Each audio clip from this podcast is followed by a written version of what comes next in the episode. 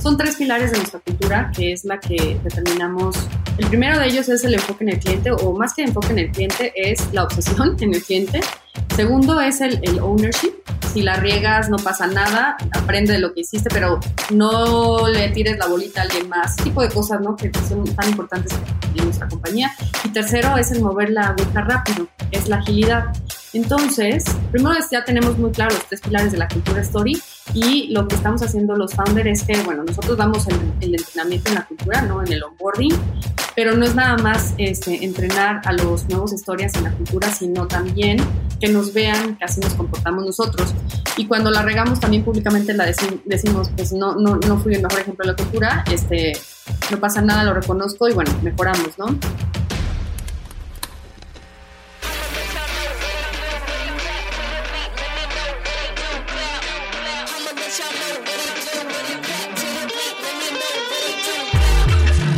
Hola, hola, te bienvenida a un episodio más de True Growth Podcast.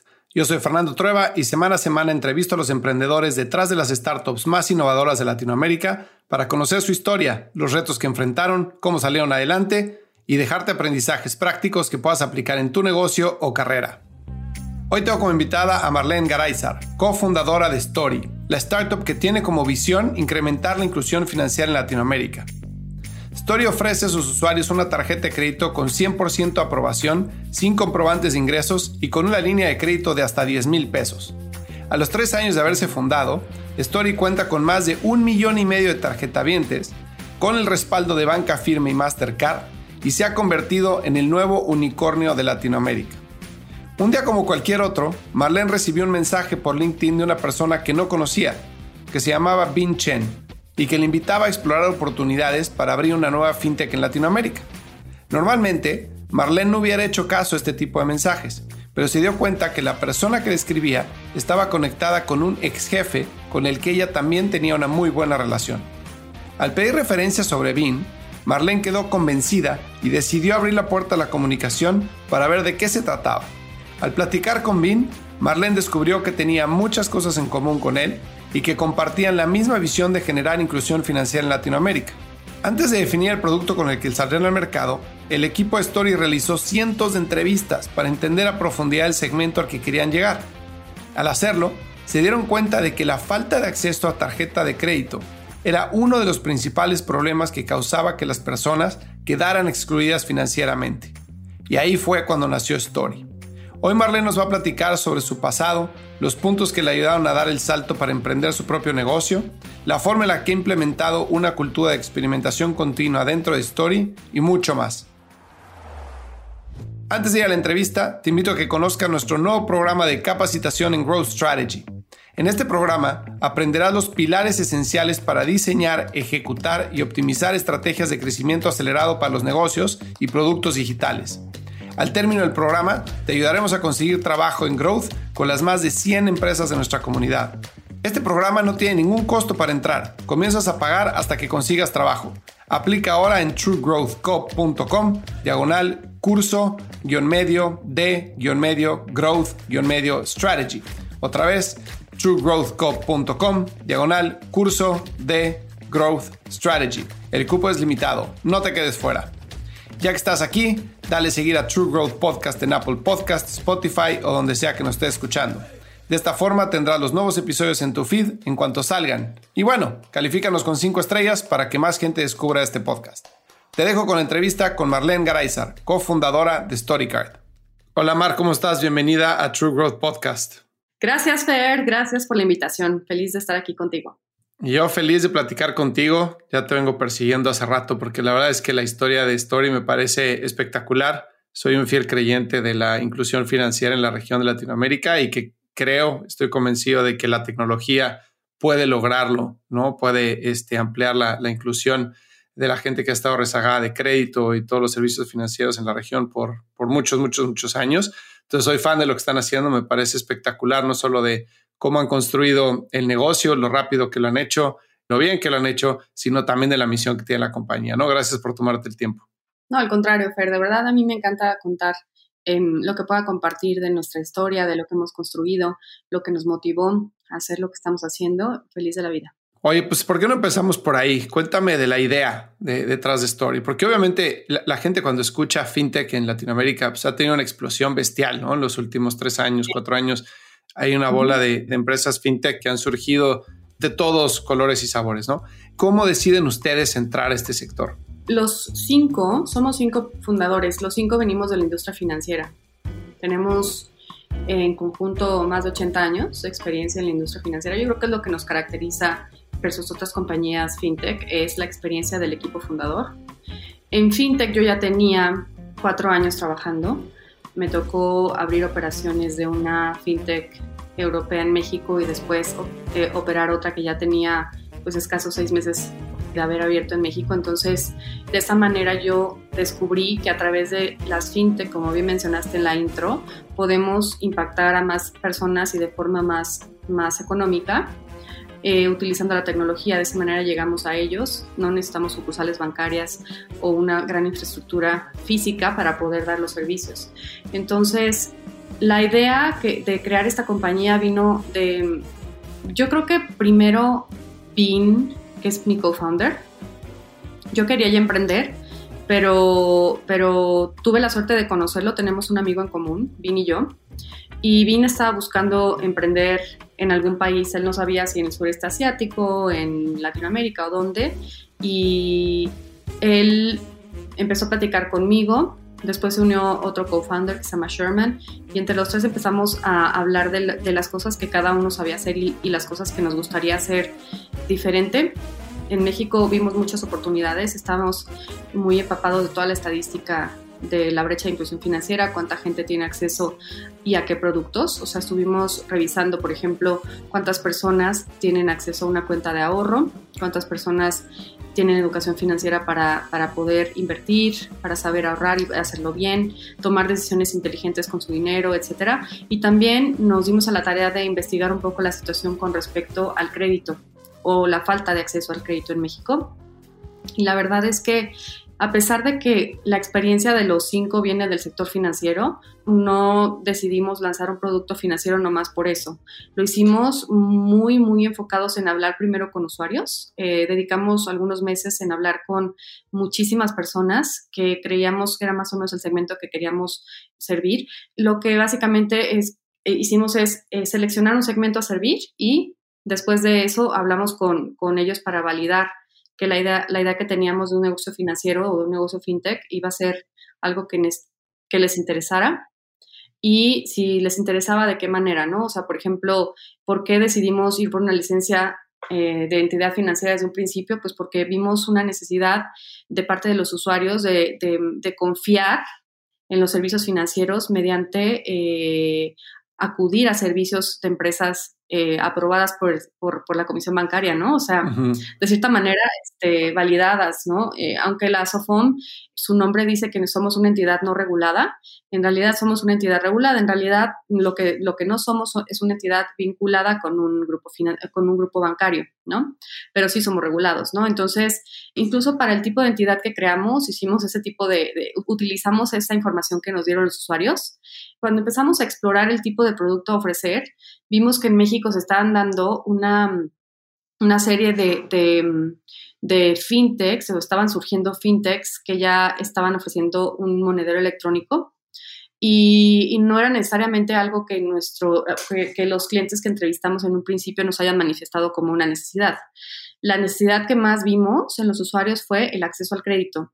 En ese entonces, eh, los únicos jugadores que estaban dando acceso al crédito, por un lado, es la banca tradicional, y este acceso era muy limitado porque únicamente en ese entonces aprobaba un 5% de las personas que aplican, entonces el acceso es muy limitado y, bueno, ahorita te voy a mencionar más o menos por qué eh, empezamos a averiguar por qué existen estas limitantes.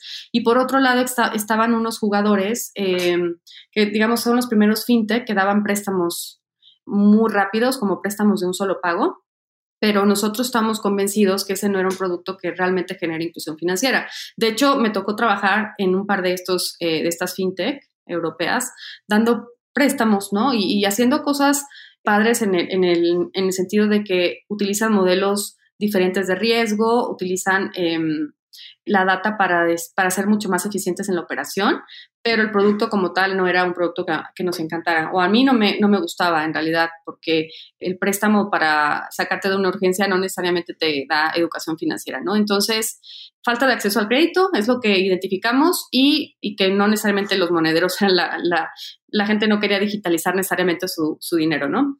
Y para la falta de acceso al crédito, la verdad es que parte de, los founders de Story ya habían trabajado con tarjeta de crédito desde antes.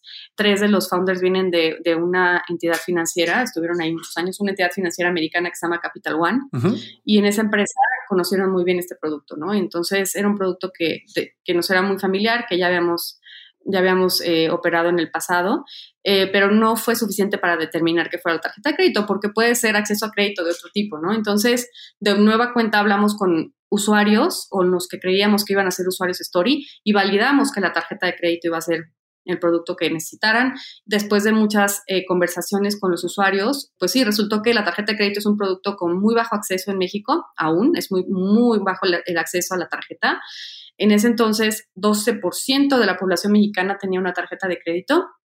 Estamos hablando de 28 millones de plásticos y por esa razón decidimos que fuera nuestro primer producto, la tarjeta de crédito, y la diseñamos para poderla aprobar a la mayoría de las personas que, que hoy en día no, no, están obteniendo este acceso en la banca. Oye, a ver, algo que me interesa muchísimo, bueno, tres cosas. La primera es, cuando ustedes se conocen, dicen que es a través de un amigo, ¿no? Eh, tener un amigo en común, este, tú querías como... Eh, Era mi jefe, ese amigo.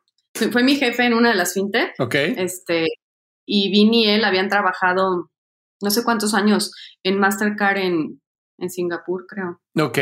¿Cómo es esa intro? Porque mucha gente pregunta, este, oye, tengo una idea, quiero empezar un negocio, muchos fondos de inversión me dicen que necesito un co-founder, ¿no? Hay como un mito de que necesitas tener un co-founder. Entonces, ¿cómo conozco a mi co-founder? ¿Cómo se dan esas conversaciones de, oye, yo quiero empezar, yo quiero emprender en el sector financiero y yo conozco una persona y después empiezan a conocer qué, qué tanto llegan a evaluarse, digamos, el uno al otro antes de decidir que van a trabajar juntos? Así como evalué con quién me casé. No, de verdad, Fer, porque pasamos tanto tiempo juntos, tanto tiempo, que tienes que escoger súper bien, súper bien a tus co-founders. Este amigo, pues lo que pasa es que Vin estaba buscando con, quién emprender y seguramente estuvo entrevistando a varias personas en México, ¿no? Porque él tenía, no era México necesariamente el, país donde, donde estaba pensando, pero en Latinoamérica fue lo más cercano para él. Y físicamente, porque él vive en Estados Unidos. Y entonces, este, yo recibí un mensaje, lo conté la semana pasada en una plática que di a estudiantes de administración. Yo recibí un mensaje en LinkedIn, como recibo muchos mensajes, que decía de forma muy cortita, este, oye Marlene, eh, felicidades por tus logros. Yo estoy, este, quiero abrir una fintech en México, eh, ¿me ayudas a crecerla? O algo así decía. No, bien, bien sencillo mensaje. Y normalmente no presto atención a esos, pero vi que teníamos alguien en común y era esta persona. Y entonces, eh, tanto Bing me validó como yo lo validé con él. O sea, yo le dije, oye, ¿quién es esta persona? No sé qué. Le escribía a, mi ex jefe y así validé quién era Bing. Y me dijo, no, no, no, me lo súper recomendó. Me dijo que era una gran persona, un gran profesional, una persona muy inteligente. Platiquen, ¿no?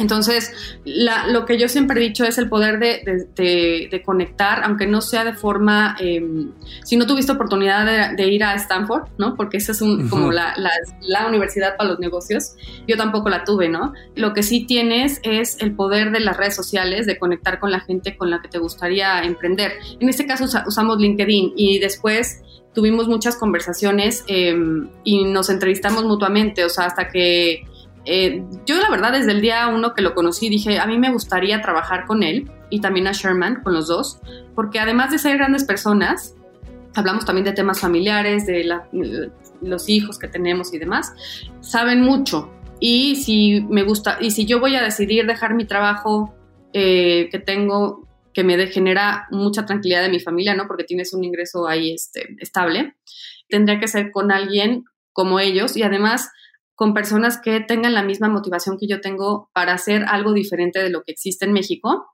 Y en este caso era que queríamos crear algo que tuviera impacto social. Lo que tenemos los cinco en común es que venimos de familias de mucho esfuerzo. Yo soy egresada del TEC de Monterrey y, luego también tuve oportunidad de hacer una maestría en el, en el ITAM. Y siempre he sido becada, he sido una persona que he estudiado mucho y, le he echado muchas ganas en general para poder tener muy buena preparación, ¿no? Entonces no, no era algo que mis papás me pudieran dar, a pesar de ser profesional, mis papás pues, en realidad tienen tres hijos y no podían contar con los gastos de, todos. Y entonces yo creo que es el mismo caso de mis co-founders, eh, son gente de esfuerzo que lograron también estudiar en grandes universidades por méritos propios y lo que queremos de cierta manera, es dar oportunidades a otras personas que puedan tener una vida diferente. Creo que con lo que sabemos hacer y, mm, con lo que las, nuestra vida profesional pasada nos ha dado, podemos hacer eso y podemos impactar la vida de otras personas. Yo creo que es lo que nos unió a los cinco, las ganas de emprender para cambiar la vida de personas. Qué interesante lo que mencionas. Obviamente dijiste el tema de las redes sociales, que también está implícito el tema de la reputación, ¿no? O sea, Tú habías trabajado con una persona que conocía bien y que esa persona te podía avalar. Entonces, lo importante es siempre dejar las puertas abiertas y a donde quiera que vayas, dejar una impresión positiva, porque nunca sabes por dónde eso te va a rebotar, ¿no? Por dónde te va a abrir una puerta más adelante en el futuro. Y mientras más avanzas en tu carrera y más volteas a ver hacia atrás, es más posible poder conectar los puntos y decir, por eso estoy aquí, ¿no? Porque esto sucedió de esta forma o esto sucedió aquella otra, ¿no? Es súper, súper importante. Y otra cosa que me gusta mucho de lo que estás mencionando es el valor principal del esfuerzo, que para ti representaba mucho, ¿no? O sea, tener personas, obviamente vas a empezar un negocio, necesitas que todos estén remando al mismo ritmo, a la misma velocidad y al mismo tiempo, ¿no? No puedes estar con alguien que, que trabaja menos o etcétera, ¿no? Entonces, y si no has trabajado con esa persona es muy difícil validarlo, pero a través de, de su historia puede sacar conclusiones de, que la persona es una persona de, esfuerzo, una persona que va a poner todo sobre la línea, ¿no? Para, para poder sacar el negocio adelante. ¿Y cómo platican, ya que llegan a la idea y este, que quieren sacar la tarjeta de crédito, etcétera, por los puntos que mencionaste? Algo que dijiste fue, hablamos con usuarios, ¿no? Y muchas veces hablar con usuarios, a mí me encanta, y de las empresas con las que trabajamos, yo siempre les digo, nunca dejes de hablar con tus usuarios. O sea, siempre tienes que hablar y no puedes dar por hecho que tu usuario se queda como la última vez que hablaste con él. O sea, el, usuario evoluciona y hay que estar siempre con ellos. Pero es verdad que hay una ciencia y un arte alrededor de hablar con usuarios. Y el arte es en saber extraer la información que realmente necesitas, porque el usuario te puede decir cualquier cosa, ¿no? Este, o te puede contestar con algo que realmente no es lo que tú estás preguntando. Entonces, ¿cómo lograron ustedes identificar qué era lo que necesitaban, porque claramente el acceso al crédito tienes al usuario que te lo está diciendo que no califica para una tarjeta y estás viendo los números, ¿no? Este 15% de tarjetas en, en, el país. Entonces, claramente hay una población que no está servida y claramente es porque hay una tasa de aceptación de, tarjetas de crédito muy baja por algunos factores, ¿no? Que no hay ingreso, cualquiera que sea la cosa, ¿no? Entonces, puede ser un poco obvio, pero de cómo se ve esa esa tarjeta, qué servicios puedes ver, cuáles son las, esas variables que debes de tomar en cuenta para medir el riesgo. ¿Cómo sacan ustedes esa información de los usuarios? O sea, es que es muy buena pregunta porque no necesariamente lo sabíamos hacer muy bien en el principio. Creíamos que la información que nuestro equipo sacaba y nosotros mismos, que, donde entrevistábamos a los clientes, llevábamos preguntas que según nosotros iban a, a, darnos la información necesaria para el diseño del primero para decidir qué producto y después para poderlo diseñar, pero nos dimos cuenta que hay algunos usuarios que te contestan como para quedar bien, o sea, como no necesariamente saben lo que necesitan. Exacto. Entonces, nos asesoramos, nos asesoramos con, no recuerdo exactamente cómo fue, no creo que hayamos contratado a nadie, sino yo creo que pedimos ayuda a amigos que sabían hacer encuestas y nos asesoraron, nos revisaron las preguntas y ya nos hicieron las correcciones porque pues no, es nuestro fuerte ese, tipo de temas y nos enseñaron cómo hacer las preguntas para, para sacar buenos insights. No, los clientes no nos dijeron, necesitamos una tarjeta de crédito, nadie nos dijo eso, o sea, nos, nos dijeron que necesitan acceso al crédito, pero ya después la forma en la que expresaron la necesidad de tener acceso al crédito, para nosotros no, al final nos hizo sentido que la tarjeta de crédito era el producto que iba a resolver parte de las necesidades que nos expresaron en las, en las entrevistas. Eh, pero no lo hicimos bien en un principio. Yo sí, yo creo que sí es importante, primero, no dejar de hablar con los, con los usuarios. En este caso eran únicamente personas que, que eran muy similares al segmento que, que, pretendíamos servir, pero ahora lo hacemos incluso con los, con los usuarios de Story para entender si, si siguen contentos con el producto o si podemos mejorar todavía más. Y sobre todo porque el producto va evolucionando en el tiempo. La tarjeta de crédito, si tú checas en nuestra, nuestra app, cada vez tiene nuevas cosas, tiene nuevas maneras de utilizar la tarjeta para hacer pagos de diferentes tipos, incluso para decidir qué, qué servicios ofrecer primero unos antes que otros, todo lo, lo hablamos con los usuarios. Pero las preguntas sí no es fácil, este, porque puedes incluso sesgar los, las respuestas de los usuarios. Pedimos ayuda. Sí, completamente. Es, es, un arte hablar con la gente, ¿no? Entonces ustedes ya dicen, vamos a hacer esto, vamos a ir por tarjeta de crédito, vamos a hablar con la gente, ya tenemos esta información. Y después, ¿cómo hacen el, el siguiente paso de, de lanzar Story? Eh, dicen vamos a hacer una prueba, vamos a o vamos a ir con todo. Este, ¿cómo hicieron el lanzamiento? No, sí hicimos prueba. Lanzamos eh, Friends and Family primero. El lanzamiento de, Story, antes del lanzamiento oficial, el lanzamiento de Friends and Family se fue en diciembre de 2019. Y fueron los primeros 80, 80 y tantos clientes y en esa época éramos bien poquitos en la compañía, no me acuerdo exactamente cuántos, pero igual 50 con tú y todos pidieron su tarjeta y algunos familiares. Y esa fue la prueba. Y ya en enero de 2020 ya lanzamos nuestra tarjeta, porque la razón por la cual lanzamos la fase de Friends and Family es para probar la tarjeta. Y le pedimos a todos nuestros, nuestros familiares que fueran a hacer compras a todos lados. Y que bueno, como parte del de Quality Check ya lo habíamos hecho, pero no estaba de más también que nos pudieran ayudarnos a ver si las transacciones estaban fluyendo en, correctamente, si se reflejaban en la app, cuánto tiempo se tardaban en reflejarse, si los SMS que notifican cuando haces una compra estaban llegando a tiempo o había algunos problemas. O sea, como la parte del producto, la operación del producto, nos ayudó ese mes a, checar que, que nos hacía falta y ya en enero lanzamos. Lanzamos la tarjeta Story Leader, que era una edición limitada, 2000 tarjetas. Y esas se agotaron como en tres semanas. ¡Wow! ¿Cómo la lanzaron? Creo que hicimos una buena campaña de, de, marketing antes para eh, tener clientes en la lista de espera. Como cuatro meses antes de lanzar, en nuestras redes sociales lanzamos la lista de espera que era lo único que tenía en la página web, y logramos registrar como medio millón de, de personas. ¡Wow! O sea, fue súper abrumador porque tampoco es que pudiéramos darle acceso a tantos. Ahí creo que habíamos levantado nada más la ronda B o algo así. Medio millón de personas. Muchísimo. Wow, está, está, impresionante eso. Obviamente, pues ahí ya tenías este, por lo menos probado que el mercado necesitaba algo así, ¿no? y ya después pasas al siguiente happy problem de ahora tengo que entregar mi millón de tarjetas, ¿no? Sí, pero bueno, a ellos los fuimos que invitamos para la tarjeta de los 2000, por eso se agotó tan rápido. Ya. La lista de espera. Oye, déjame entender algo. Eh, si ya tenían 50 personas trabajando en la compañía cuando eran 80 y tantas tarjetas, obviamente ya estaban súper invertidos, no es como que estaban haciendo un MVP para ver si funcionaba, ¿no? O sea, ya decían, vamos a ir por esto y supongo que necesitaban tantas personas para tan pocas tarjetas porque el producto tiene un componente tecnológico muy fuerte, ¿no? Sí, yo creo que estábamos por cerrar. Yo creo que despuesito de que lanzamos cerramos la ronda B. Sí, como de 17 millones y medio. Pero antes de eso, pues teníamos 5 millones de inversión pero este, pues fue parte de ir creciendo. La verdad es que siempre hemos hecho mucho bootstrapping, Fer. O sea, la primera oficina que teníamos era, este, era una oficina muy sencilla. El equipo de, de, recursos humanos hacía maravillas para hacerla ver muy bonita, pero era muy sencilla y, pusieron este, estas, los, los decals, ¿cómo se llaman? Las, los stickers con frases. Ah, sí, sí, sí. Así, o sea, la verdad es que le invirtieron, le invertimos muy poquito para que se viera presentable, pero luego nos daba cosa cuando empezábamos a invitar a gente a entrevistas, se quedaban así como, ¿qué es este lugar?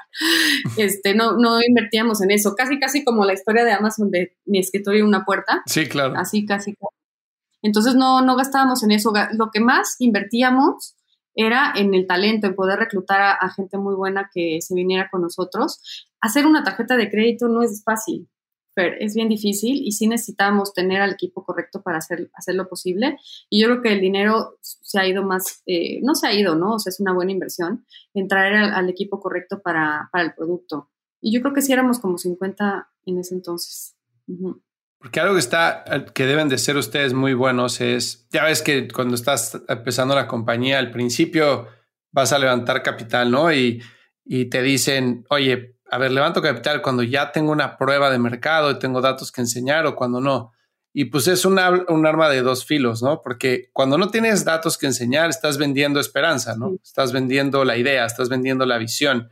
Y si alguien te compra la visión, entonces ya después tienes que entregar los resultados, ¿no? Pero cuando ya tienes datos, entonces ya la conversación cambia de visión a lo que has logrado en ese momento, ¿no? Y a veces es bueno y a veces es, más difícil, ¿no? Pero por lo que suena, ustedes al principio estaban vendiendo una visión, ¿no? Estaban vendiendo desde que levantaron el Friends and Family, levantaron la serie A y probablemente hasta la B.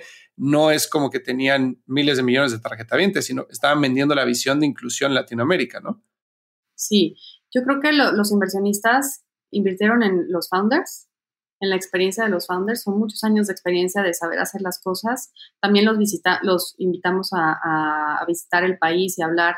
Por eso eso que dices sí es, cierto, o sea, el tener muy buenas relaciones y, dejar una buena reputación en todos los lugares en donde pases. Yo recuerdo haberle presentado a varios de los inversionistas a mis ex jefes, ¿no? O sea, conózcanlos, porque además son gente de la industria que saben, no solamente me conocen a mí, que eso es importante, ¿no? Sino también, pues es gente que, que yo admiro mucho porque a mí me enseñaron muchas cosas, además están en industria financiera. Entonces, cualquier cosa que quieras validar de la industria, este, de cómo está la, banca, de cómo, este, de cómo está el sector de tarjetas de crédito y demás, lo pudieron validar. Y también le pedimos ayuda a varios eh, expertos que platicaran. O sea, abiertamente les dijimos, este, esto es lo que queremos hacer, si nos ayudas a que los inversionistas, las cosas que le estamos presentando pues tú le digas tu punto de vista, ¿no? Tampoco le puedes decir qué, qué decir. O sea, en realidad los expertos hablan por lo que saben y este, nada más los invitamos a, a, demostrarle a nuestros inversionistas cómo estaba el mercado. Entonces, yo creo que los inversionistas, repitiendo eso,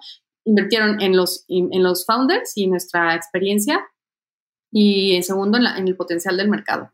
¿Y por qué crees que hayan dicho que ustedes eran las personas adecuadas? Obviamente tenían la experiencia en industria, pero había mucha gente trabajando en la inclusión financiera, o todavía hay mucha gente trabajando en la inclusión financiera en, Latinoamérica desde diferentes ángulos, ¿no? Sí. Y una de las cosas que tiene que contestarse el inversionista en su cabeza es, estos son los fondos adecuados para hacerlo y la solución que, tienen, si no funciona, pivotearán y la encontrarán de otra forma, ¿no?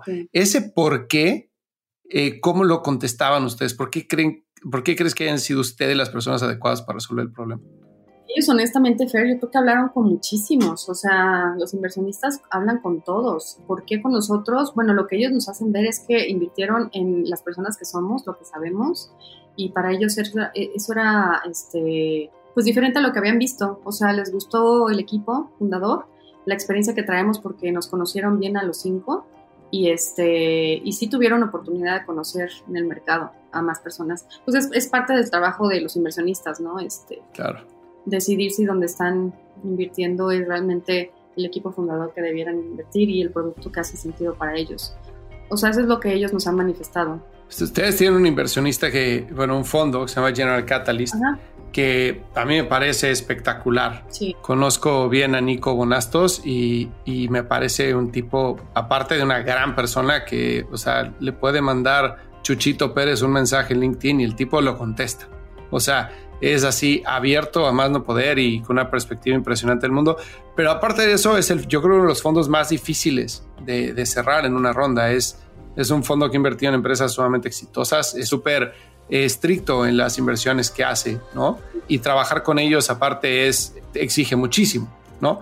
A nivel resultados, a nivel visión, a nivel consistencia, etcétera. ¿Cómo ha sido tu experiencia trabajando con ellos? Es increíble. En general, todos los inversionistas, Fer, creo que hemos tenido la suerte de, em, de seleccionar a los inversionistas que, tenemos en Story. El primer este, inversionista, eh, de hecho el primero de Estados Unidos, ¿no? Porque los, los, los demás los teníamos en, en, Europa y Asia. El primero de Estados Unidos que nos habló, nos dijo que sí fue Lightspeed y ellos son increíbles. Mm. También son, así como tú lo mencionas, o sea, son muy selectivos y además son muy buenos partners. Eh, nos, nos, acompañan eh, en, en, muchísimas cosas, en muchísimas decisiones. para, para nosotros son muy valioso escucharlos, incluso hacerlos partícipes de, de algunas eh, contrataciones clave no solamente para que nos den recomendaciones, sino también para dar el, visto bueno final ¿no? de algunas contrataciones clave a nivel muy senior. Eh, lo mismo con, General Catalyst, o sea, no es nada más el funding que viene de ellos, generalmente, o sea, tienen toda una academia, nos mandan eh, cursos en línea que tomamos los founders, contenidos increíbles y, se dan ese tiempo eh, para, ayudarnos a, seguir creciendo. La verdad, no fue fácil tenerlos, pero ya cuando los tienes en, como parte de tu, de tu equipo, es increíble contar con ellos. Sí, sí, sí, me queda claro. Qué bueno, muchas felicidades. Oye, déjame regresar a la, a la parte cronológica de la historia, ¿no? Entonces, sacan el Friends and Family, 87 tarjetas, después sacan su lista de espera, ¿no? Eh, y en esa lista de espera tienen, no sé, medio millón ¿no? de suscriptores y sacan la tarjeta eh, que, que, eran 2000. ¿Cómo o qué buscaban entre una fase y la otra. En el Friends and Family, cuando tienen 87 tarjetas, ¿qué es lo que buscan? Estabilidad tecnológica. Este, como decía, saber que las notificaciones que te llegan, o sea, funcionan, ver que el producto está entregando la, la, experiencia que promete, etcétera. Y después, cuando abres a 2000 y tienes a 500 mil en la lista de espera, ¿cuál es el siguiente milestone? O sea, aquí dices, ¿cómo, incluyo a estas 500 mil? ¿Qué nos hace falta como empresa para poderlo servir? Sí, y como, y como en todo, cuando lanzamos, el modelo de riesgo no está listo para decirle que sí a las 500 mil. Claro. Y tampoco, este, tampoco nuestro, nuestro dinero en ese entonces, no, no le puedes decir que sí a todas porque no podíamos, no nos daba el capital para, para todo eso. Entonces, las áreas de riesgo decidieron a quienes, a quienes decirles que sí, a quienes autorizar la tarjeta, porque, te voy a decir por qué decidieron, porque el modelo de riesgo va aprendiendo. Entonces ellos deciden algunos segmentos de la población más riesgosos o no, tan riesgosos y empiezan a comparar y empiezan a determinar cuáles segmentos que antes se pensaban riesgosos en realidad no lo son, de forma tal que la aprobación, que en un momento era de X porcentaje, ahora ya, lo, ya te puedo decir que un 90% de los clientes recibe una propuesta story, pero eso se ha construido en el tiempo, no es algo que desde el día uno funcione. Lo que sí es difícil es que no le puedes abrir la puerta a los 500 mil desde el día uno y eso tampoco eh, pues puede generar impaciencia en los usuarios, ¿no? Este, y eso lo, lo sabíamos. Este, hicimos lo posible para, para decirle que sí, aprobar a, a, la mayoría que se pudo y que nos ayudaría a construir el modelo que, que hoy en día se tiene. Entonces, lo que no fue fácil fue el, no decirle que sí a, a, a otros, ¿no? Y, y, eventualmente hemos hecho campañas para, ya que el modelo está listo, pues invitarlos nuevamente. Mm. Muchos nos han dicho que sí y otros ya están molestos, ¿no? Claro, Claro, claro. Eso es lo difícil. Debe ser muy difícil manejar las expectativas de la gente, ¿no? De, este, pues nos dejaste toda tu información y, y, de repente pues estuvimos en silencio y después regresamos y te queremos convertir otra vez, ¿no? Hemos hecho campañas para invitarlos ahora que tenemos un mejor modelo o un modelo que aprueba más y, muchos nos han, han, han vuelto, pero no, la verdad no tengo estadística de cuántos al final decidieron no este, solicitarla. Y después entonces de que ya el modelo, el modelo está listo, abres la puerta para más gente, empieza a crecer el volumen bestial y están pues donde están el día de hoy, ¿no? Pero tú como persona y como líder, en, estamos hablando de 2019-2022, ¿no? Y, y, realmente no son ni tres años, o son tres años y fracción, este, desde que se juntaron hasta que estamos en esta conversación, ¿no? Entonces ha sido una evolución rapidísima de Story, ¿no? Eh, llegar a estar valuada como unicornio, levantar cientos de millones de dólares, etcétera. Tú como persona y como líder, ¿cómo has cambiado? ¿Cómo te has transformado desde que estabas tú, Vin y tus otros tres co-founders, todos juntos en la idea, hasta liderar la empresa este, eh, para lo que es como es hoy? He cambiado muchísimo, Fer, te lo puede decir la gente muy cercana a mí. Soy mucho más eficiente con el uso de mi tiempo, con las decisiones. Antes creo que de los de todos los founders era la que más tomaba tiempo como para estar segura de que era la, la decisión tiene que estar esto no perfecto pero sí este me gusta mucho controlar la calidad de las cosas. Para mí el MVP al principio este me costaba trabajo no y lancemos en MVP y yo no, pero le falta esto, pues sí, justo ya sabemos que le falta eso, pero hay que ver si lo que ya avanzamos, no, ese tipo de cosas que para otros founders era lo más natural, a mí me costaba mucho. He cambiado muchísimo, ya aplico MVP hasta para las áreas a las que yo, de las que soy responsable, que, y que no son natural, naturalmente este, áreas que, que manejen estos conceptos. Por ejemplo, yo veo el área legal y el área de cumplimiento, y en cumplimiento tienes que estar, sí, sí, en cumplimiento, pero, por ejemplo, si quieres que haya un producto o que quieres lanzar un producto en seis meses, desde ahorita vamos analizando todos los escenarios del cómo sí y voy viendo si hay maneras de lanzar un MVP y después vas haciéndolo, ¿no? Hasta trato de aplicar esos conceptos tan de startups en, en mi trabajo. He cambiado muchísimo. Y también he cambiado muchísimo en, en algunas cuestiones o algunos algunos bloqueos que te pones eh, en un principio de, ay, si le hablo a tal no me va a hacer caso porque a lo mejor piensa que competimos o a lo mejor eh, tal persona no me va a querer responder el mensaje porque nadie te va a dedicar tiempo para darte una asesoría gratuita y demás. Y la verdad es que con el tiempo ya se me ha quitado la pena. Y este, hoy en día te puedo decir, Fer, que le escribo, si yo tengo algún tema que no, nomás no sé resolver, que siento que alguien me puede ayudar con una plática, aunque sea de media hora para abrirme un poco este, y darme ideas, lo hago ya muy seguido y antes era muy penosa. Yo creo que era pena, sí. A lo mejor era muy penosa en hacerlo y siempre me, me, me bloqueaba solita, me autocensuraba y no, no lo hacía. Y entonces aprendí de Bean, que es mi co-founder, él es súper lanzado y es de lanzar, de lanzar sus mensajes y solo pide ayuda, ¿no? Si, hay mucha gente que seguramente lo ignore y, y, otras personas que sí le hacen caso y lo he aprendido de él y la verdad que gratamente he encontrado mucha gente en el camino que ya con el tiempo se vuelven amigos, pero gente que en principio me decía, sí, sin problema, tengo media hora tal día, especialmente para temas de recursos humanos. Le pedí ayuda a, gente que son súper expertos en recursos humanos de startups exitosas y aunque sea media hora me dieron de su tiempo para darme consejos. ¿Y tu rol ha cambiado en la empresa? O sea, desde que iniciaste a lo que estás haciendo hoy, ¿has evolucionado? ¿Estás en diferentes áreas? Sí, y de todos. Quizá nada más la, la única que no ha cambiado es la del CTO porque ahí como que no hay mucho, pero yo, por ejemplo, empecé liderando la operación. Y, este, y ya tenemos un equipo buenísimo en operaciones, un director de operaciones que es increíble. Y este, sí, o sea, cobranza, atención al cliente, todo eso veía. Y ahora ya veo más temas eh, más estratégicos para la compañía, este, temas de eh, de nuevos productos, este, incluso nuevos mercados, este, temas, qué tipo de licencias se requieren si necesitamos explorar algún producto, eh, si algún, en algún momento, o sea, si queremos un nuevo producto, hay diferentes caminos de obtenerlo, puede ser una adquisición de otra compañía, o todo tipo de cosas son las que, las que ahora eh, veo y también temas legales si no soy abogada. Entonces hago un poquito de todo y ya me salió un poco más de la operación. Antes estaba muy metida en la operación y en el producto y ya no.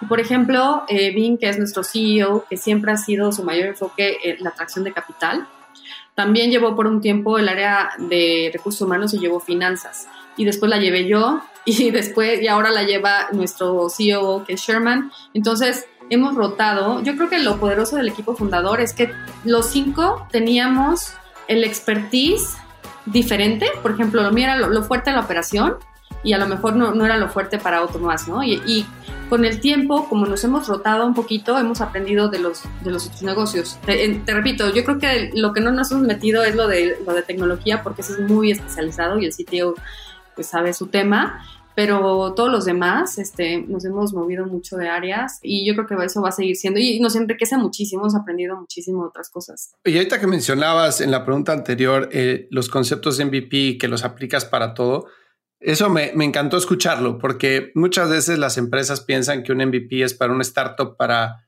pues probar el producto y sí, ¿no? Y probar la idea de una forma muy lean, recaudar algo de datos, validar, eh, optimizar, ¿no? Y volver a mejorarlo, etcétera.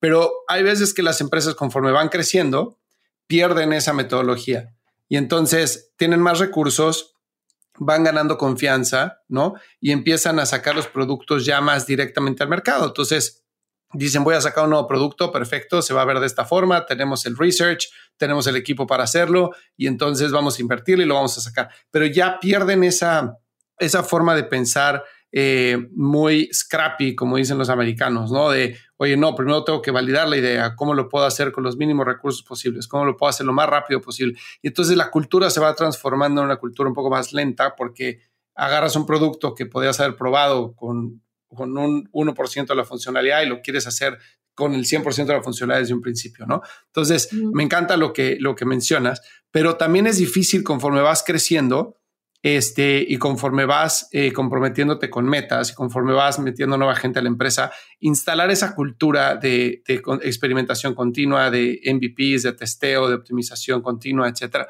¿Cómo le han hecho ustedes para mantenerse con una operación en la cual si se les ocurre hacer algo no vaya no lean, sino a ver, vamos a probarlo primero y cómo forman sus equipos para ejecutarlo? Pues Primero que nada, hemos integrado esta, esta metodología en la cultura, en los tres pilares de la cultura. Son tres pilares de nuestra cultura, que es la que determinamos, incluso la, la simplificamos en enero de este año, porque como founders low quieres meter muchas cosas en la cultura y la verdad no hagan eso founders. Sí. Hay que ser más simples. Entonces reducimos eh, los pilares a tres. El primero de ellos es el enfoque en el cliente o más que enfoque en el cliente es la obsesión en el cliente y todo te voy a decir lo que hacemos los founders para que, para que quede muy, muy inmerso en la cultura de la compañía. Segundo es el, el ownership, tener ownership en lo que hacemos. Si la riegas, no pasa nada, eh, aprende de lo que hiciste, pero no le tires la bolita a alguien más, ese tipo de cosas, ¿no? Que son tan importantes en nuestra compañía. Y tercero es el mover la aguja rápido, es la agilidad. Entonces, primero ya tenemos muy claro los tres pilares de la cultura story y lo que estamos haciendo los founders es que, bueno, nosotros damos el, entrenamiento en la cultura, ¿no? En el onboarding.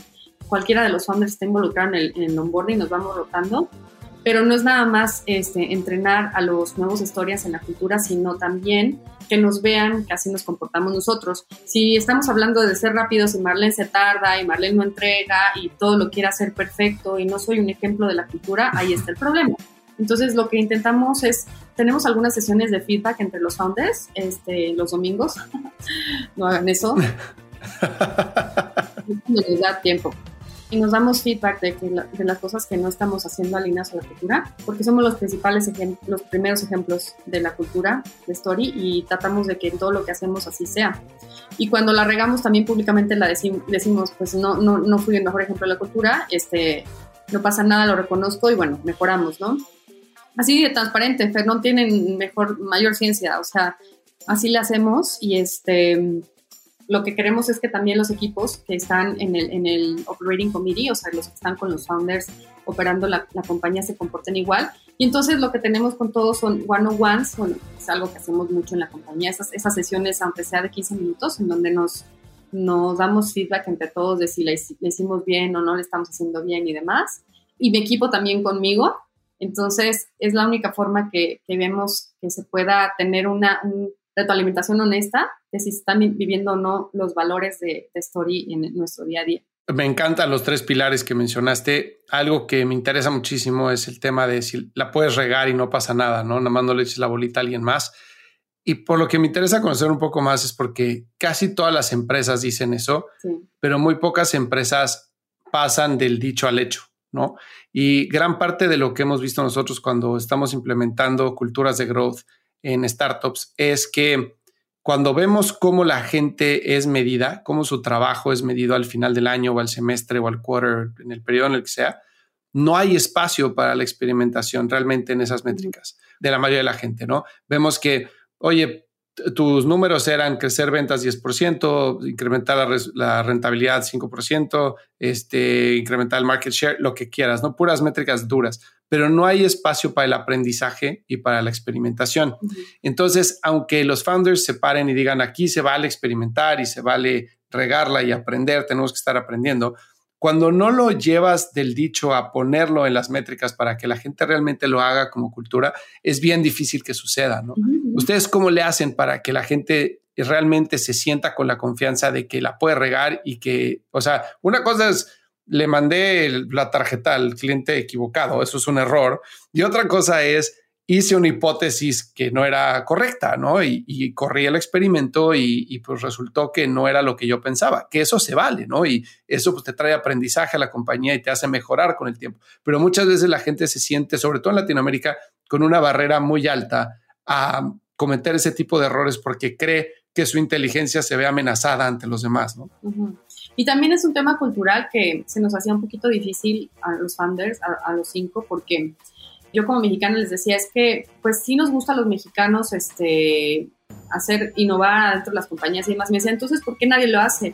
Pero el tema de tener este, esas figuras de poder adentro de la compañía, que de cierta manera no, no, no haces que los equipos se sientan cómodos, incluyendo este o sea, los directivos, ¿no? No se sientan cómodos diciéndole al founder, no, no estás mal, o quiero ir por este lado. Entonces, nos costó muchísimo trabajo, Fer, poder primero vernos vulnerables ante todos y decir, yo la riego, yo me equivoco. Sherman tiene la costumbre de, de repente mandar así correos de lo que se equivoca y los aprendizajes y demás, como para que los demás vean que nos equivocamos mucho, también nosotros, y que no pasa nada. O sea, y también existe esta idea que, que a ver, también hay que eh, controlar las equivocaciones. Si, por ejemplo, tenemos esta idea del barco, ¿no? Si todo lo que está, y tiene el barco que no se hunda, si tiene un agujero el barco, y si no se hunde porque estás, este, la regaste abajo, este, el nivel del agua está por abajo del agujero, no se hunde el barco.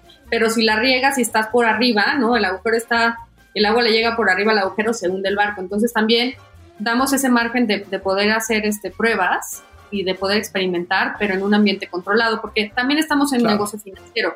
No podemos ni experimentar con los clientes o decirles manda cualquier tipo de producto a la tarjeta y demás, porque lo mismo, cualquier nueva cosa que le movamos a la tarjeta lo tenemos que reportar a la comisión bancaria, algunas cosas a la bancaria, otras cosas a la, la Conducef.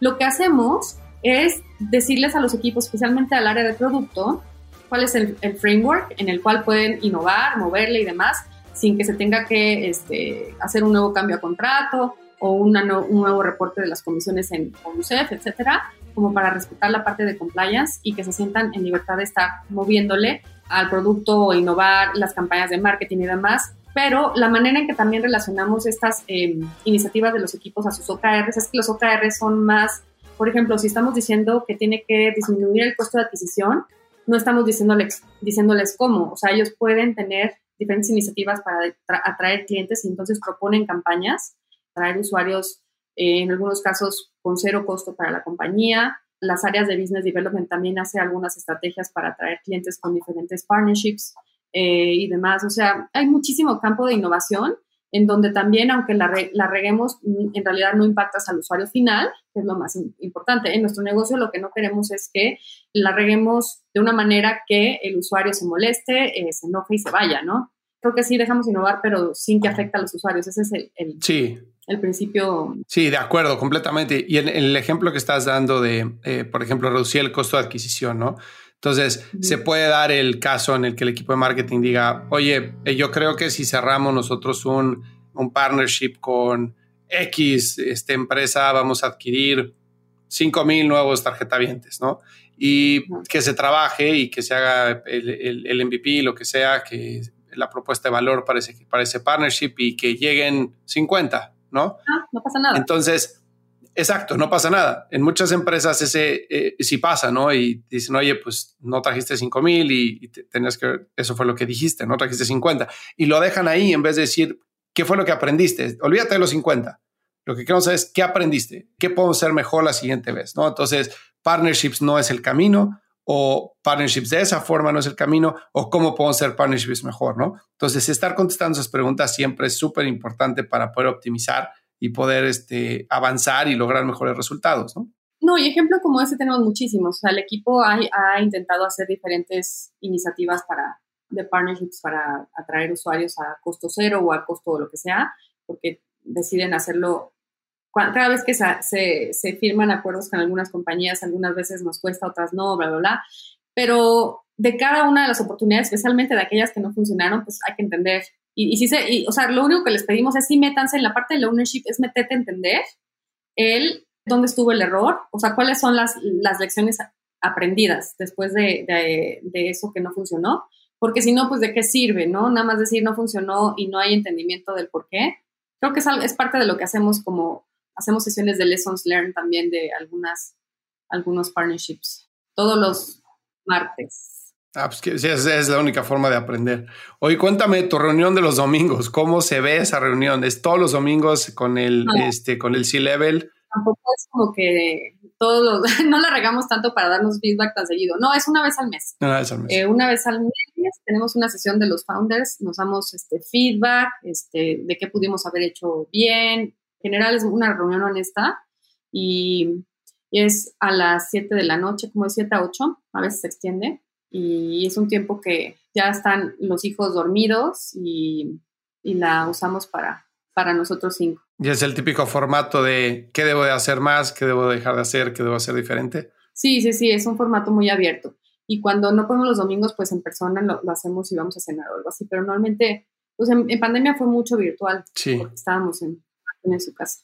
Sí, me imagino. Oye, ¿de dónde viene el nombre Story?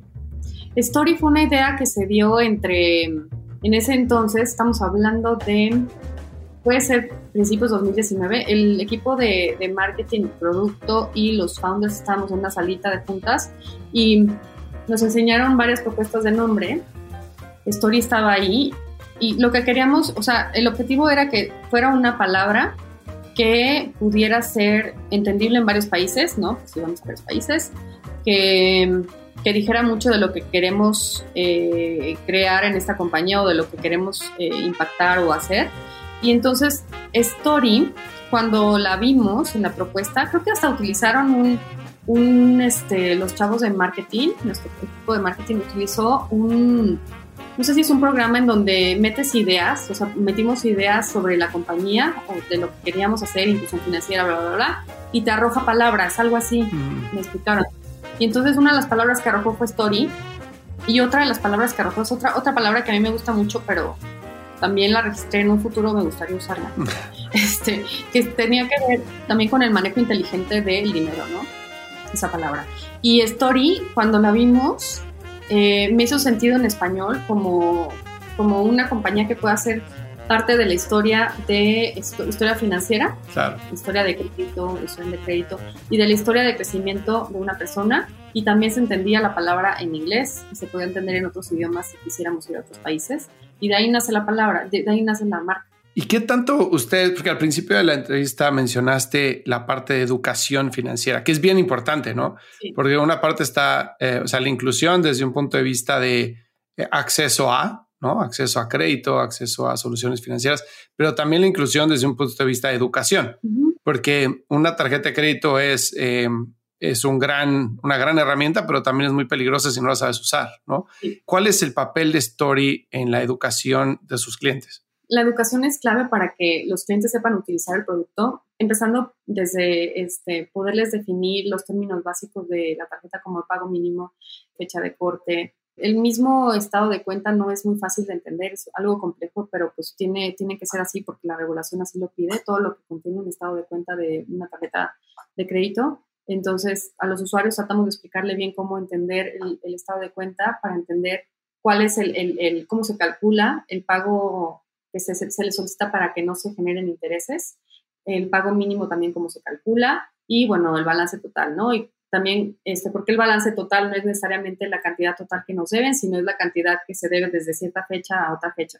Ese tipo de cosas son importantes y más, o sea, si van alineados con la estrategia de, educar a la gente para empoderarlos, porque eso es lo, de eso se trata, al educar a una persona, la, empoderamos a hacer un, un mejor uso de su dinero y, y tomar decisiones más inteligentes con respecto a, cómo, cómo lo, lo, usan. Pero lo más importante para nosotros, bueno, no lo más importante, es parte complementaria o que nos ayuda muchísimo en la operación de la tarjeta, es que con la educación que les damos, también hacemos que, que ellos entiendan por qué la tienen que pagar a tiempo y por qué tienen que pagar más del mínimo y este tipo de cosas. O sea, es hasta una estrategia de cobranza, ¿no? Educar a, a, a, las personas representa para nosotros una estrategia que, tiene, que no puede faltar para que la cobranza se encuentre en buenos niveles. Y es difícil, ¿no? Educar al consumidor es, es, complicado, sobre todo porque me imagino que en temas financieros una parte está el quiero y otra cosa está el, el, puedo, ¿no? Entonces, una cosa es lo que quiero hacer y otra cosa es el dinero que tengo para pagar y si puedo pagar más del mínimo esta vez o no. Entonces, eh, lograr que las personas utilicen la tarjeta de forma responsable, imagino que no debe ser tan sencillo. No es sencillo, pero hay que tomar en cuenta que nosotros no somos el tipo de empresa que busca sobreendeudar a las personas, entonces no van a tener líneas de crédito que superen sus ingresos. Tratamos de que la gente, en la línea de crédito que tenga, pueda ser una línea de crédito que, de acuerdo a los ingresos que nos han eh, manifestado, pues sea una línea que le alcance a pagar en el mes para que no tenga que pagar el mínimo. Y cuando vemos que pagan el mínimo también hacemos una labor de informarles la importancia de no hacerlo por el costo que tiene para ellos en términos de intereses, bla, bla, bla, pero no lo hacemos con todos, solamente con los que vemos que están confiando mucho en el pago mínimo, ¿no?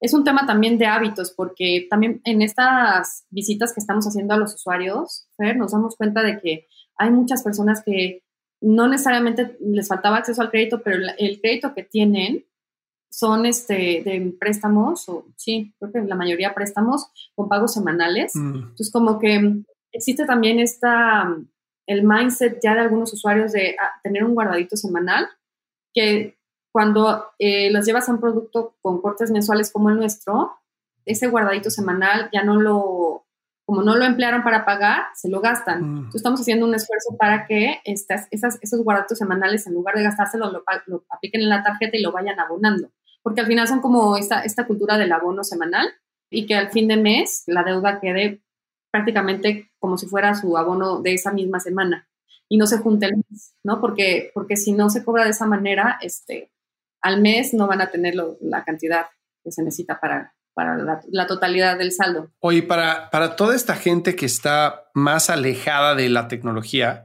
de realizar pagos por medio del celular o por medio de la computadora, etcétera, ¿Qué tanto ustedes han decidido dejarlo como un segmento para atacar después contra encontrar la forma de poderlo subir a la plataforma Story por medio de otras formas de pago, por medio de facilitar este, integraciones de otros servicios, etcétera? Fíjate que aquí empezamos diferente. Empezamos primero digitalizando todos los pagos y la mayoría de los pagos que los clientes hacen son por SPAY me sorprendió y, recientemente el equipo de producto va a añadir otros canales que son más físicos, simplemente para atender a los que pudieran preferir esas vías y también como método de cobranza, ¿no? Como físicos son los, los corresponsales bancarios, ¿no? Que todo el mundo utiliza, o los comisionistas. Entonces vamos a, a, integrar esta red, pero inicialmente lo que teníamos era únicamente pues la red bancaria, porque recibíamos bancos, perdón, los pagos en todos los bancos, y el SPAY, y el, el método de pago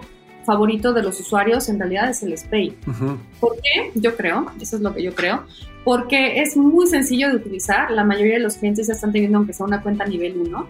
Entonces, de esta, manera, de esta manera ya estaban incluidos financieramente, aunque a mi forma de ver necesitan crédito para realmente estar incluidos financieramente, pero la manera eh, en que hacen este pago permite, como se reconoce inmediatamente el SPAY, permite que su línea de crédito este, se libere inmediatamente el pago es inmediato.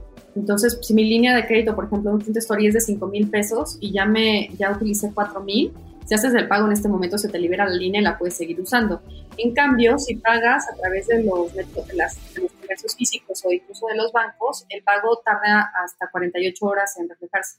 Ok, ok, Es que Spay es una maravilla, ¿eh? La verdad, yo que vivo en Estados Unidos, ya quisiera que tuviéramos Spay aquí mandarle un pago a alguien este, de banco a banco es complicado, o sea, tarda tiempo, eh, no es tan sencillo, los montos son muy limitados, etcétera, ¿no? Entonces, realmente ustedes, entonces, donde están atacando es la diferencia que existe de bancarizados a tarjeta de crédito, ¿no? Que obviamente pues, es el, mercado más cautivo al que pueden llegar. Sí, sí, sí, sí. De cierta manera tienen una cuenta, una, aunque sea una cuenta de esas que abres en la tienda, sí. ¿no? De nivel 1 pero ya tienen una cuenta y su método de pago favorito es el SPAY. Porque yo te digo, es mucho más conveniente y es increíble que en otros países de, de como Estados Unidos no tengan este tipo de cosas. Sí, no, es alucinante. Sí, es, es lo que más utilizan y, este, te digo, acabamos de abrir otras opciones de pago nada más para implementar. Ah, pues qué bueno, hijo. Oye, y cuéntame, ¿qué sigue para ustedes? Obviamente eh, son una Cinderela de, de, tres años, ¿no? O sea, llegar a, una evaluación de unicornio en tres años, el tamaño de la compañía, este, millones de personas, etcétera. ¿Qué sigue? Este, ¿Qué sigue para Story? ¿Cuál es, ¿Cuál es su visión? Queremos, con lo que levantamos en la última ronda, vamos a seguir invirtiendo en el talento. Tenemos como de aquí a que cierre el año como 100 posiciones abiertas. Bueno, igual un poco menos porque cada semana entran más personas, como 90 puntos de posiciones seguimos contratando. Queremos traer gente de, especialmente de tecnología, de mm, developers, que son lo que más queremos invertir ahorita para que eh, Story tenga dentro de su app más cosas, más soluciones para los clientes, más productos. Entonces, tenemos en puerta también varios productos que estamos trabajando. Y no es así como algo para este año, pero espero que el próximo, este, uno o dos países más de Latinoamérica donde nos gustaría también ofrecer los productos de Story. Estoy seguro que llegarán a muchos más países al ritmo que van. Oye, cuéntame, Marlene, de lo que han logrado hasta ahora, ¿Qué tanto dirías que ha sido porque fue una gran ejecución de parte de ustedes, por cómo lo planearon, cómo lo llevaron a cabo? ¿Y qué tanto dirías que ha sido un poco de suerte? Yo creo que eh, sí, ¿qué tanto? No sé, un gran componente de suerte. Yo creo que tuvimos suerte de encontrarnos los cinco. Suerte también, ellos suerte también de, de algunos de ellos de haberse conocido desde antes, yo de haberlos conocido en 2017 tenemos suerte de que estamos lanzando este, este, este emprendimiento en un momento bien importante en México, porque yo creo que si lo hubiéramos lanzado hace cinco años no sería el mismo éxito y el mismo efecto. Entonces también eh, incluso el tiempo en el que lanzamos ha sido suerte para nosotros, suerte de que estamos en, en, en, un periodo, incluso ahorita que con todos los temas de recesión y lo difícil que, que va a ser en adelante levantar capital, pero al menos los ojos de inversionistas extranjeros ya están puestos en México y en otros países de Latinoamérica y eso no existía antes. Entonces, por supuesto que tenemos suerte de haber emprendido en este momento en Latinoamérica y lo demás es ejecución. Entonces, gran parte de suerte sí, porque el momento creo que es el indicado, en el lugar indicado y con las personas con las que tuvimos suerte de, encontrarnos para emprender. El resto sí ha sido, honestamente, este, mucho sudor, mucho trabajo y no sé si buena ejecución, porque te digo que el, equivocarse es normal, no ha sido nada perfecto, pero lo que sí te puedo decir, Fer, es que nosotros en todo lo que hacemos ponemos muchísimo empeño y, trabajamos muy duro por lo que ahorita ves en Story, es, es, es, es, mucho parte del esfuerzo de todo el equipo, no nada más de los founders, y trabajamos este, pues con mucha pasión porque nos motiva muchísimo, este, no, no el hecho de ser unicornio, nos motiva muchísimo que ya son millón y medio de mexicanos que tienen tarjeta Story y cuando vamos y los visitamos en su casa y nos, y nos dicen lo que hacen con la tarjeta, entonces eso, esas cosas sí nos llena muchísimo. Claro, cuando ves las posibilidades que, que tienen ahora, que, o sea, gracias al problema que están solucionando ustedes, el impacto debe ser muy gratificante, ¿no? Es gratificante. Sí, entonces no sé si ponerle este, qué es más importante que otra cosa. O sea, la suerte sin duda fue parte clave del éxito de Story, pero por otro lado es el, trabajo tan fuerte que estamos haciendo por acá. Oye, cuéntame para cerrar, ¿cuál ha sido tu aprendizaje más caro en esta aventura de tres años? Esa pregunta, creo, es bien difícil porque lo único que yo creo que me ha costado más caro es que me tardé en emprender. O sea, pero a la vez quizá no está mal porque si hubiera empezado antes no, está, no estaría en este ambiente tan, tan favorecedor para, para crecer como unicornio, ¿no? Entonces, lo único que le digo a mi esposo es que creo que me tardé mucho en moverme de una... O sea, mi primer trabajo duré nueve años y yo ya no tenía nada que aprender ahí. Aprendí mucho, pero ya duré demasiado tiempo. Entonces, moverme de ahí al segundo trabajo, me moví allí y me costó trabajo moverme porque ya estaba en mi zona de confort. Entonces, lo que creo que es me tardé mucho en estarme moviendo. Creo que mi, aprendizaje más costoso ha sido el tiempo que me quedé en lugares en donde yo había llegado al límite de lo que pude haber aprendido y me pude haber movido rápido a aprender más en otros lados. Y eso ya no lo vuelvo a repetir. O sea, ahorita estoy tratando de, conectar con mucha gente y, aprendiendo de muchos para no estar en un solo lugar y perder el tiempo. Sí, qué difícil es. Romper el status quo es muy difícil, ¿no? Está, todo nos cuesta mucho trabajo porque tienes ya la vida muy tranquila, el ingreso estable, incluso crecimiento profesional, ¿no? Que te van promoviendo en el, en el trabajo. Pero yo creo que, o sea, si hubiera sabido lo que es emprender, desde antes lo hubiera hecho. Porque soy una persona mucho más libre, mucho más, claro que tengo mucho más dólares de cabeza porque estamos creando algo increíble, ¿no? Pero si hubiera sabido lo que es emprender, lo hubiera hecho desde antes. Ese es mi único, lo que veo más costoso en mis decisiones. ¿Y tienes algún método o pregunta o algún hint o algo que te hagas como para hacer un chequeo contigo para decir, este, tengo que moverme o para que no se vuelva a repetir eso? Pues lo que hago es, hago un check-in personal de si sigo aprendiendo o si ya es momento de, moverme. Y ahorita estoy aprendiendo muchísimo todo el tiempo, especialmente porque te digo, Fer, ahorita estamos viendo este, un momento bien importante de, mm, afortunadamente después del anuncio del unicornio, eh, estamos recibiendo gente súper talentosa, increíble, que a lo mejor en el pasado no hubiera considerado trabajar en Story porque pues compañía nueva y no conocida y ahora se vienen a trabajar con nosotros y no sabes lo mucho que estoy aprendiendo de todas las personas nuevas que están entrando. Entonces, em, e-, ese, es, ese, es, mi único, mi único este, chequeo personal, en donde mm, ahora lo que estoy haciendo es nada más darme cuenta si sigo aprendiendo o ya es momento de irme a otra cosa, ¿no? No, pues qué padre, a mí me pasó muy parecido. Para mí es siempre, a mí mis hijos me han servido mucho como guía. Sí. O sea, en el sentido de que pues lo que trato de enseñarles, trato de ser consistentes con eso, ¿no? Entonces, yo me acuerdo que cuando, yo, cuando nació mi primer hijo, yo trabajaba todavía para compañía, pues pero yo siempre quería ser emprendedor, o sea, siempre quise ser emprendedor. Y decía, no puede ser que yo quiera ser emprendedor y que lo diga todo el tiempo y, y que no lo haga. Y pues esta criatura va a crecer en algún momento y se va a dar cuenta, ¿no? Que su papá quería algo y que no lo persiguió. Entonces, ¿cómo yo le voy a decir a él que persiga sus sueños y que, que él puede con todo lo que quiera hacer en la vida siempre y cuando ponga el trabajo si yo no lo hago? Entonces, pues tengo que ser consistente con eso, ¿no? Entonces, eso siempre trato de mantenerlo como atrás de mi cabeza y, y me ha servido muchísimo para, para poder atreverme a hacer muchas cosas. Eso es buenísimo. Yo creo que Sí, sí, una de las razones por las que yo creo que hacemos esto también es porque ah, nos gustaría, y lo hemos ah, dicho, yo creo que la primera vez que conocí a Vin, nos gustaría dejar un legado. Y me dice mi esposa, es que es una palabra muy fuerte. Sí. Y yo, pues, sí, sí me gustaría que mi hijo esté, o sea, si de todas maneras tiene una mamá trabajadora, porque nunca en la vida dejaría de trabajar. Si va a tener una mamá trabajadora que, sepa que estoy trabajando por algo, que tiene un propósito, que, que estoy impactando, ¿no? Y no este, un trabajo en donde no me sienta yo realizada porque si yo emprendí Fer es porque no estaba contenta, aunque estaba aprendiendo mucho, pero no estaba contenta con lo que estaba haciendo, ¿no?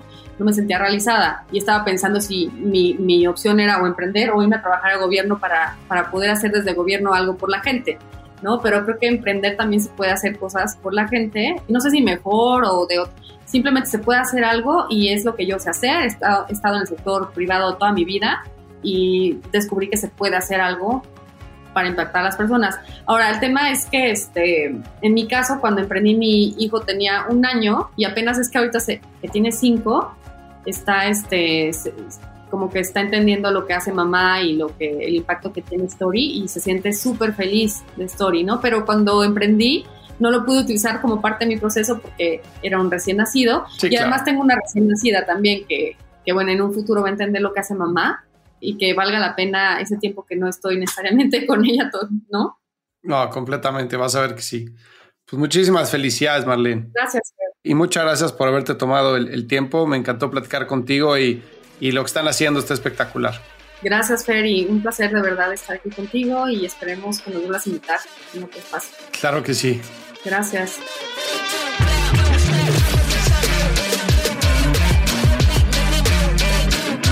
Hey, no te vayas. Si quieres conocer más sobre Growth, ve a truegrowthco.com y descubre todas las soluciones que tenemos para personas que quieren avanzar su carrera y emprendedores y ejecutivos que buscan acelerar el crecimiento de sus negocios.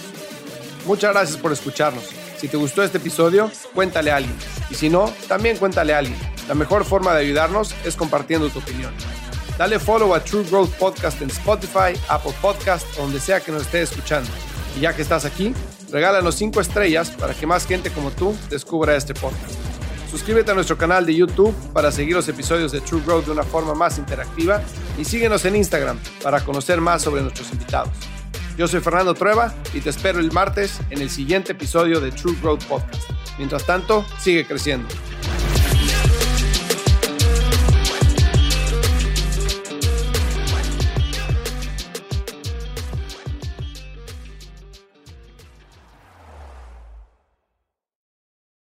Hello, it is Ryan, and we could all use an extra bright spot in our day, couldn't we? Just to make up for things like sitting in traffic, doing the dishes, counting your steps, you know, all the mundane stuff. That is why I'm such a big fan of Chumba Casino. Chumba Casino has all your favorite social casino style games that you can play for free anytime, anywhere with daily bonuses. That should brighten your day a little. Actually, a lot. So sign up now at chumbacasino.com. That's ChumbaCasino.com. No purchase necessary. VGW. Void were prohibited by law. See terms and conditions. 18 plus.